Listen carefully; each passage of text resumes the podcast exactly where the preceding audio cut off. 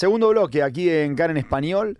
Y nos encontramos ya al teléfono con el profesor Alberto Spectorowski, eh, profesor eh, retirado ya de la, de la Universidad de Tel Aviv, eh, con quien hablamos nosotros varias veces en este programa. Y siempre la verdad que tenemos alguna, alguna duda, es mejor preguntarle a Alberto, digamos. Y en ese sentido, hoy queríamos hablar un poquito de la figura de eh, Abu Mazen. Así que primero, Alberto, agradecerte por, por estar con nosotros. Espero que te encuentres bien en estos, en estos tiempos tan turbulentos eh, aquí en Israel. Bueno, gracias. Este, gracias de estar con ustedes nuevamente. El placer es nuestro. A ver, queríamos comenzar por la pregunta más en general y después vamos a bajar a, los detalles, ¿no? Eh, se viene hablando mucho de revitalizar a la, a la autoridad palestina, pero ¿quién es Abu Mazen? Bueno, Abu Mazen es eh, un, político sumamente pragmático, fue presidente de la, eh, de la autoridad palestina eh, desde 2005, presidente de la ULP desde 2004, fue miembro de Fatah o sigue siendo miembro de Fatah, y como presidente de la autoridad palestina se, su mandato debía terminar en 2009 pero se extendió hasta el 2010 provocando la excesión con Hamas, que no reconoció su mandato, y de ahí empezó su duro conflicto que llevó, digamos, a la, a la crisis, a la, la, decisión, digamos, de, del movimiento palestino entre Hamas, que se estableció fundamentalmente en Gaza, y la autoridad palestina en, en, en Cisjordania. Eh, ese, como yo le digo, sucesor de Arafat, una personalidad completamente diferente porque no fue de los que, digamos, eh, no fue de los militantes eh, que estuvieron en el, en el área del terrorismo directo, es decir, no fue un combatiente, fue más bien una persona de, del aparato político, del aparato de, digamos, del aparato de, si lo podemos llamar así, de relaciones exteriores dentro de la, dentro de la ULP, este, digamos, una persona que se mantuvo al margen de, de acciones de terror, entonces de esa forma, por un lado, eh, lo transforma en una personalidad que no, no es tan popular porque no fue el combatiente, no fue Arafat, ¿eh? este, no es el líder popular, pero al mismo tiempo es un líder, como se podría llamar, una especie de transición en la cual este, eh, sirve por su, digamos, por su personalidad pragmática que lo permite y lo permitió, digamos, no, no hay acá no hay ninguna duda, le permitió mantener este, relaciones con Israel durante muchísimo tiempo. En 1995, por ejemplo, firmó con Beilin el acuerdo con Yossi Beilin, el famoso acuerdo este, Beilin-Abu que marcó prácticamente, digamos, definió cuál debía ser el futuro para Palestina, eh, de acuerdo a una a la base de la que se hablaba, ¿no? Dos, dos, pueblos, o sea, dos estados para dos pueblos. Este, también fue artífice del acuerdo Gaza-Jericó, que eh, le otorgaba a los palestinos una autonomía limitada eh, en parte de sus tierras, y también del acuerdo interino del TABA, que le daba a la OLP control sobre núcleos urbanos palestinos y establecía las tres zonas de control sobre Cisjordania. Es decir, todo lo que vemos de, Abu Mazen es eh, una suerte de pragmatismo que le permitía, que digamos, podríamos decir que era el interlocutor con Israel. Eso no quería decir que, que, este, que se rendía a las pretensiones de Israel, si lo queremos llamar de esta forma, pero este, siempre estuvo dentro de los canales que llevaron a Oslo, eh, dentro de los canales que llevaron a Camp David, siempre estuvo dentro de ese juego que permitió el diálogo con, con Israel. Alberto, vamos un poco a los principios. ¿Cómo es que surgió Abu Mazen? Bueno, el, el, eh, Abu Mazen nació, digamos, en 1935 en la ciudad de Tzfat. Este, de ahí emigró con su familia después de la, después de la, eh, después de la guerra de la independencia de Israel y de la Nakba de ellos, emigró hacia Siria. Ahí empezó a estudiar y de ahí este, eh, eh, siguió estudiando doctorado en Egipto y, posteriormente este, siguió estudiando en la Universidad Patricio Lumumba en Moscú, allá por 1982. Este, y de ahí, ya desde los años 50, o sea, desde mucho antes, este, Abu Mazen se empezó a involucrar con actividades políticas clandestinas y ahí se unió eh, se unió a palestinos exiliados que estaban en Qatar en esos momentos y ahí pasó a ser el director del personal del Ministerio de Educación del Emirato. Eh, y todavía en Qatar, eh, eh, ahí fue reclutado en 1961, para ser exacto, en, en 1961 Mahmoud Ahmad fue reclutado como miembro del Fatah, que ya había sido fundado de cierta forma por Yasser Arafat. Este, eh, y bueno, desde ahí empezó su carrera política, ¿no? Se encargó de, finanzas eh, y siempre, siempre se alejó de las actividades guerrilleras eh, y de las políticas de sus compañeros que estaban destinados a eso. Por ejemplo, Abu Daoud, que era colega de él, fue el que planeó la masacre de Múnich en 1972, si, no me si mal no me acuerdo pero eh, él, como quien se dice, amigo, amigo, pero siempre se mantuvo eh, alejado de la, del planeamiento del acto terrorista en sí. Y también entonces ya como miembro del Fatah, eh, él fue de los primeros miembros que realmente fue de los primeros que promovió, que promovió el diálogo con israelíes, israelíes moderados, un diálogo que comenzó ya en 1974. en 1974 ya, este, digamos que Abbas, por razones pragmáticas, ¿no? este, eh, eh, había ya eh, concebido la posibilidad de un diálogo con Israel. Este, así que, digamos de que sin ninguna duda que uno puede decir, bueno, todo esto es un engaño, todo esto es, bueno, póngale el nombre que quieran, pero él siempre estuvo en las coordenadas esas, en las coordenadas, este, digamos, de del diálogo con Israel. En 1984, por ejemplo, fue nombrado jefe del Departamento de Relaciones Nacionales e Internacionales de la OLP, de la Organización de la Liberación Palestina, que es ya un puesto con marcado carácter diplomático. Así que Abbas también fue el primer, el, primer cargo de la OLP de visitar Arabia Saudita para mejorar las relaciones bilaterales después de la Guerra del Golfo de 1993. O sea que eh, siempre, digamos, para, para hacer un, como si una long story short, ¿eh? siempre estuvo en la parte de relaciones exteriores, en la parte de, digamos, las relaciones con, eh, con otros factores fuera de la OLP, eh, ese siempre fue el cargo de, de, de Abbas. Y por supuesto, entonces, obviamente que, que, que no cabe duda que su papel también como, como coordinador de la diplomacia palestina primero en la conferencia de la conferencia famosa de Madrid y después en, el desarrollo de la de, las conversaciones de Oslo bueno el papel de él eh, si no fue único fue preponderante, ¿no? O sea que estuvo siempre, siempre estuvo en esa, en esa vía. Alberto, eh, entiendo que por todo esto que vos contás, las expectativas de Occidente eran que él iba a ser la persona que capaz pudiera, este, digamos, moderarse, llegar a una especie de acuerdo con Israel, una solución de dos estados. Quisiera que me digas, que me, puntualices cuáles eran las expectativas capaz de Occidente en su momento y si es que se cumplieron o si fueron, fue una decepción, digamos, eh, como el líder de eh, la autoridad palestina. A ver, eh, eh, muchos dicen de que fue prácticamente el cargo de Abu Mazen se lo debe a los Estados Unidos, prácticamente fue impuesto por los Estados Unidos por considerarlo la persona que, con la que se podía dialogar. Este, si es fracaso o no, este, puede ser que sí, sí, ha, sido un fracaso a la larga, no, no hay, no hay, no hay duda, pero porque no se ha logrado nada. Pero pero, pero, pero, pero, y ese es el punto, es lo único que queda, digamos, es decir, como diciendo, si hay alguien con quien se puede hablar es aparentemente con él.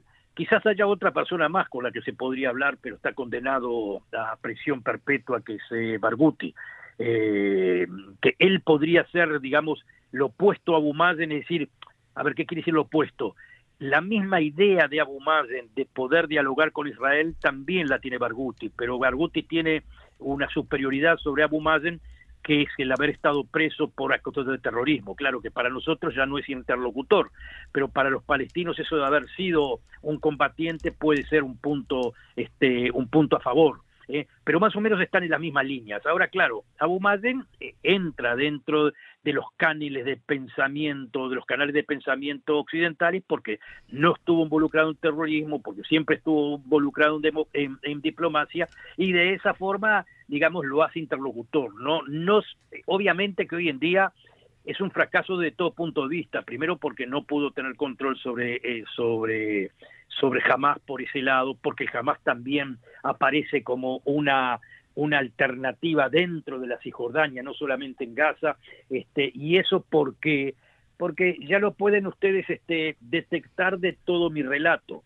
Demasiada diplomacia, demasiado juego, este, digamos, político, este, hace Abu Mazen hace exactamente Mahmoud Abbas, digamos, hace lo mismo que cualquier político puede hacer y eso crea corrupción, eso crea este malestar, eso crea como digamos eh, palestinos que sin decirlo, pero mm, pueden llegar a insinuar, este está demasiado metido en negocios con Israel de alguna forma u otra o con Europa, digamos que le va bien personalmente, pero pero a nosotros para nosotros no logra nada.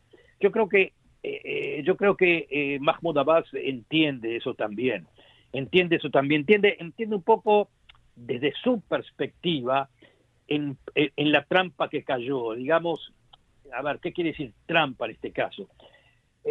para muchos palestinos que estaban a favor de la paz, obviamente Israel no, no, no, y menos el Israel de hoy, no puede hacer concesiones ni las mínimas concesiones que ellos podían esperar. Así que este, yo creo que yo creo que la frustración de los palestinos con Abbas también parte, se puede interpretar como la frustración de Abbas con Israel y, y, si quieren uno decirlo de otra forma, la frustración de, de todos aquellos que, que pensaban de que podía haber un arreglo con los palestinos basado en dos estados para dos pueblos que tenían, la, digamos, como diciendo, en lo único que hay, y al caer eso que es lo único que hay, este, queda el caos. Es decir, eh, que es el, más o menos lo que estamos viviendo hoy en día. Es por eso, es por eso que, eh, como ustedes lo mencionaron anteriormente, el nombre de Abu Mazen,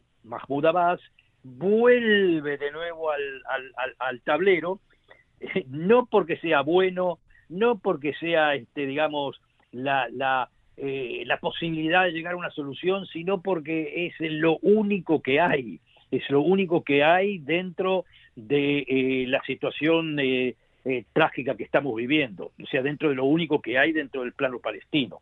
Fuera de eso no hay nada. Así que este, eh, obviamente todos aquellos que mantienen por lo menos un mínimo de esperanza dentro de esta dentro de esta desesperanza este, se aferran a la figura de, de Abbas. Eh, eh, nada más que por eso. En este sentido que vos decías que él se dedicó principalmente a lo que es como la diplomacia en el sentido de las relaciones exteriores, ¿cómo era percibido entonces entre los palestinos y cuáles eran las expectativas de los palestinos y después lo, que terminó pasando. Y bueno, los palestinos es como diciendo, a ver, si trae resultados, compro. ¿Resultados siendo qué, por ejemplo? Y, así como lo proponían los palestinos, digamos, eh, eh, Palestina, eh, los territorios conquistados por Israel hasta el 67, desde el 67, y bueno, y reconocemos el Estado de Israel punto. Eso es lo que proponían los palestinos. Este, no, no, no, no, no iba para, es decir, nosotros teníamos en la negociación sí lo mismo, pero, o sea, digamos, en el momento que, que gobernó Barak, por ejemplo, o anteriormente los tratados de Oslo, que eh, eran eran definidos de forma tal de que quedaba el, concepto del Estado palestino, quedaba abierto, no estaba del todo claro y tampoco quedaba muy claro cuáles eran las fronteras. En, en Ken Davis se mejoró esa proposición, pero de cualquier forma este, eh, eh, no daba todavía con lo que los palestinos pretendían que era eh, todo, digamos, Jerusalén dividida, este capital, parte capital de Palestina, parte capital de Israel, en fin, todas esas cosas que Israel no aceptaba que se podía seguir dialogando, pero, pero bueno, pero era como, a ver, eh, eh, era como les dijo, se los dijo de alguna forma eh, Yossi Sarid, el líder de la izquierda israelí en, en, en, Taba, se los dijo, se los dijo a los palestinos, miren que ustedes tienen ahora enfrente de ustedes al, Dream Team, o sea, tienen el mejor equipo de negociaciones de Israel que pueda haber favorable a la causa de ustedes.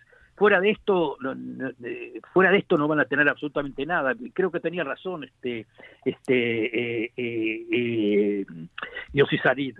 Lo que pasa que los palestinos en ese momento dijeron, bueno, si esto es lo mejor que nos puede dar y, no pueden aumentar la apuesta, eh, bueno, no, esperamos a otra. Y ahí fracasó, y ahí, cayó todo. Ahí yo creo que ese fue el punto, yo creo que eh, eh, el momento de Taba fue el momento más dramático en ese sentido, el rechazar eso los palestinos, o digamos, o dejarlo como para ser estudiado posteriormente cuando el gobierno de Israel tenía en ese momento su urgencia de que fuera aceptada la proposición, este, bueno, ahí, ahí terminó con todo. Era como diciendo, eh, Israel, eh, tenemos una democracia que nos está apurando acá y donde no traigamos resultados, fracasa todo. Y los palestinos tampoco se animaron este, teniendo en cuenta que también tenían movimientos secesionistas atrás de ellos, como Hamas y eso que les estaban diciendo o todo o nada, en fin, y fracasó también. Es decir, era como eh, ninguna de las dos partes dio en el clavo de lo que se necesitaba y la, ninguna de las dos partes supo de alguna forma u otra este, eh, eh, subir, subir el otro escalón, digamos, hacer la, extra, la milla extra como para llegar a un arreglo. Este, si yo estoy del lado israelí, digo, bueno, sí, evidentemente no podíamos dar esa otra extra milla. Estuvimos bien en no hacerlo.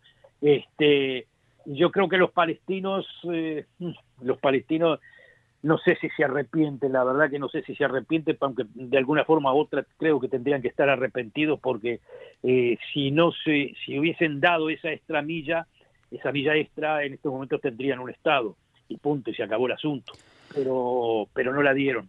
Así que todo, todo ha sido un fracaso, la verdad que todo ha sido un fracaso, y como ya te digo, es como hoy en día el aferrarse a Bumalle nuevamente es como el manotazo del ahogado, es como decir, bueno, ahí quedó una pequeña balsita que seguro no va a servir para mucho, pero, pero por lo menos es como agarrarse de algo. Claro, ahora hay dos preguntas que te quiero hacer. La primera, ¿por qué no hubo elecciones todavía? Eh, vos hablabas de la cantidad de años que lleva en el poder eh, Abu Mazen. Y la segunda es, ¿cuál es, ¿cuál es su nivel de popularidad hoy? Porque nosotros no conocemos mucho el nivel de popularidad. Sabemos que en diferentes universidades jamás ganó, digamos, el, liderazgo de las universidades. Eh, calculo que será la presidencia estudiantil o de los consejos, etcétera. Pero ¿cuál es su nivel de popularidad hoy para que nosotros digamos, este es quien nos va a salvar? una pregunta está conectada con la otra, segura. ¿Por qué no hay elecciones? Porque las pierde.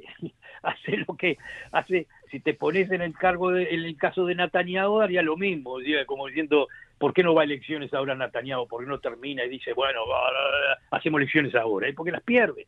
Y si hago más de lo mismo, las pierde. O sea, a nivel de popularidad eh, eh, eh, en cero prácticamente. No digo en cero, pero pero cada vez peor. No solamente por lo que pasa ahora en Gaza, es que el nivel de popularidad venía bajando porque porque no tenía grandes logros y, y, a nivel político con respecto a, la, a las negociaciones con Israel, eso por un lado, y por el otro lado el asunto de la corrupción, eh, que eh, aparentemente la autoridad palestina es bastante, bastante corrupta. Lo interesante del asunto, o sea, lo interesante del asunto que, que a pesar de la corrupción y a pesar de no tener logros este, políticos, eh, hay muchos lugares en la Cisjordania que se han desarrollado este, muy bien. ¿eh? Si ustedes van a Ramallah o van a Jenin, se pueden encontrar con sorpresas también en el sentido de que, de que hay lugares que ya aparentemente son como, como, high-tech, es decir, eh, ya hay una cierta industria eh, de conocimiento desarrollada, poca pero hay,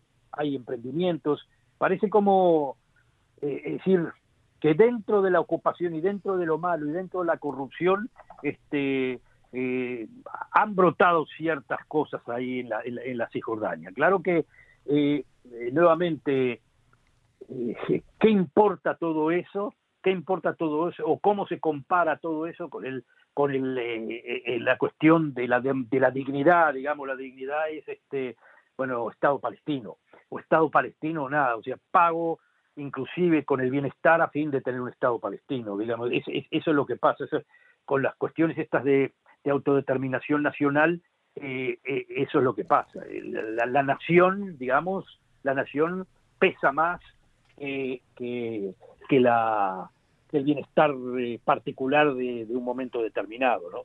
Este, mal o bien, e, e, esa es la situación. Alberto, vos decías antes, fuera de él no hay nada.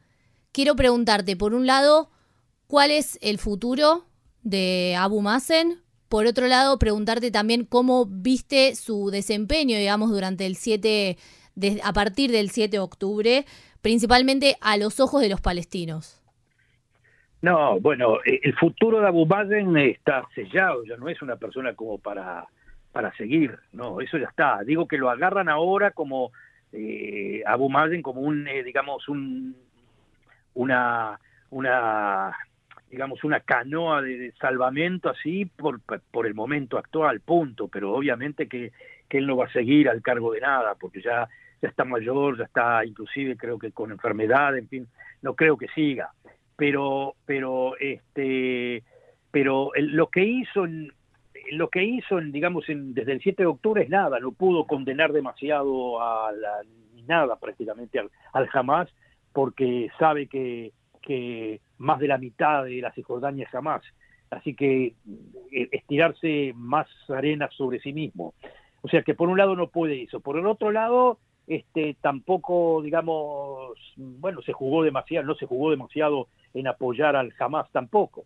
Es decir, se mantuvo lo que se mantuvo siempre, no, no, no hizo, no hizo mayores cosas, y es lo que se mantuvo siempre, siempre son las críticas de Israel hacia él, que digamos que le paga a los prisioneros palestinos una indemnización, o sea, les da un sueldo a los prisioneros terroristas, es como decir, alienta al terror sin hacerlo directamente, ¿no? Esa es la acusación de Israel hacia él. Alienta al terror, o sea, de alguna forma u otra eh, juega a las dos puntas eh, y es quizás, eh, digamos, peor que los propios del Hamas, que los del Hamas muestran, digamos, la verdadera cara de lo que es. Eh, Abu Mazen, como diciendo, no muestra la verdadera cara, pero sí este, apoya el terrorismo. Eso es lo que, eso, con eso se le acusa. Es por eso que, entre otras, entre otras cosas, es por eso que fracasó este, la estrategia israelí hasta el 7 de octubre. La estrategia israelí me refiero a la estrategia de, de Netanyahu no solamente de Netanyahu, ¿eh? sino de Netanyahu y muchos del aparato de seguridad israelí, que era, mejor dialogamos con el Hamas, que ese, como se dice, pone la verdadera cara, pero pone la verdadera cara como diciendo es enemigo y punto, y, y, jugar con el Hamas quiere decir a ellos los podemos eh, les, podemos disuadir los podemos este digamos este eh, dialogar porque de cualquier forma no no es un diálogo de paz es un diálogo entre enemigos, sabemos lo que quieren, en fin, todo eso, y con ellos no puede pasar nada.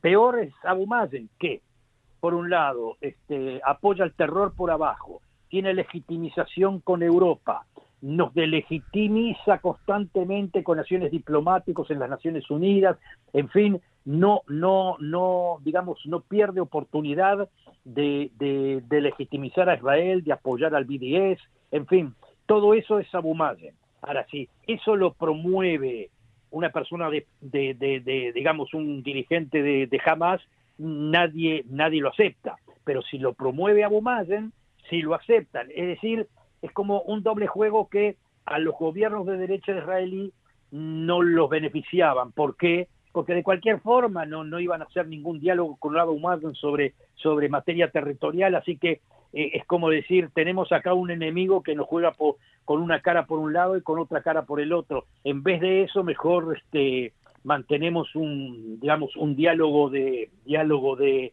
de guerra, enemistad, insulto y control con un enemigo potable que es el Hamas y, mantenemos esta situación que nos viene de, de perillas.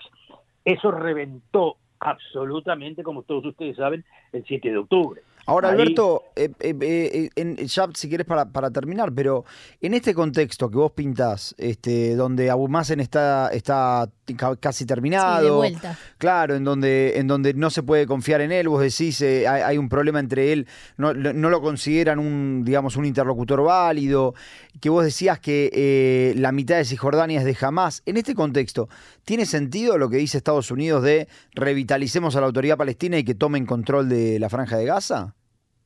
te, repito, eh, no es que tiene, no es que tiene sentido, es eh, la, como diciendo, la, única opción.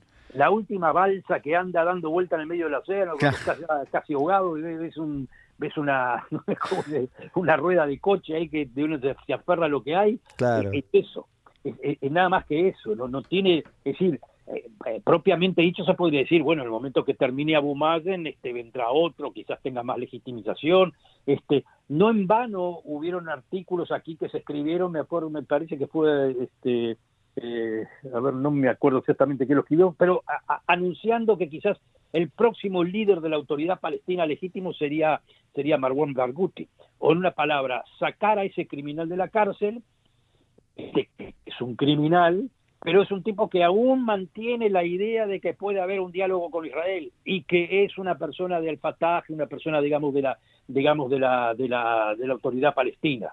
Este y, eso es mejor que eh, el Hamas. Digamos que este con una persona como Marwan Barghouti se puede dialogar. Eh, es un criminal, pero se puede dialogar. Con el Hamas son criminales y no se puede dialogar. O sea, completamente lo opuesto a lo que creía Netanyahu, ¿no? O sea, lo que creía Netanyahu es como, como ya te digo, con el Hamas justamente como no se puede dialogar sobre paz, ni hay posibilidad de ningún arreglo, entonces sí podemos, eh, digamos, de alguna forma mantener una relación.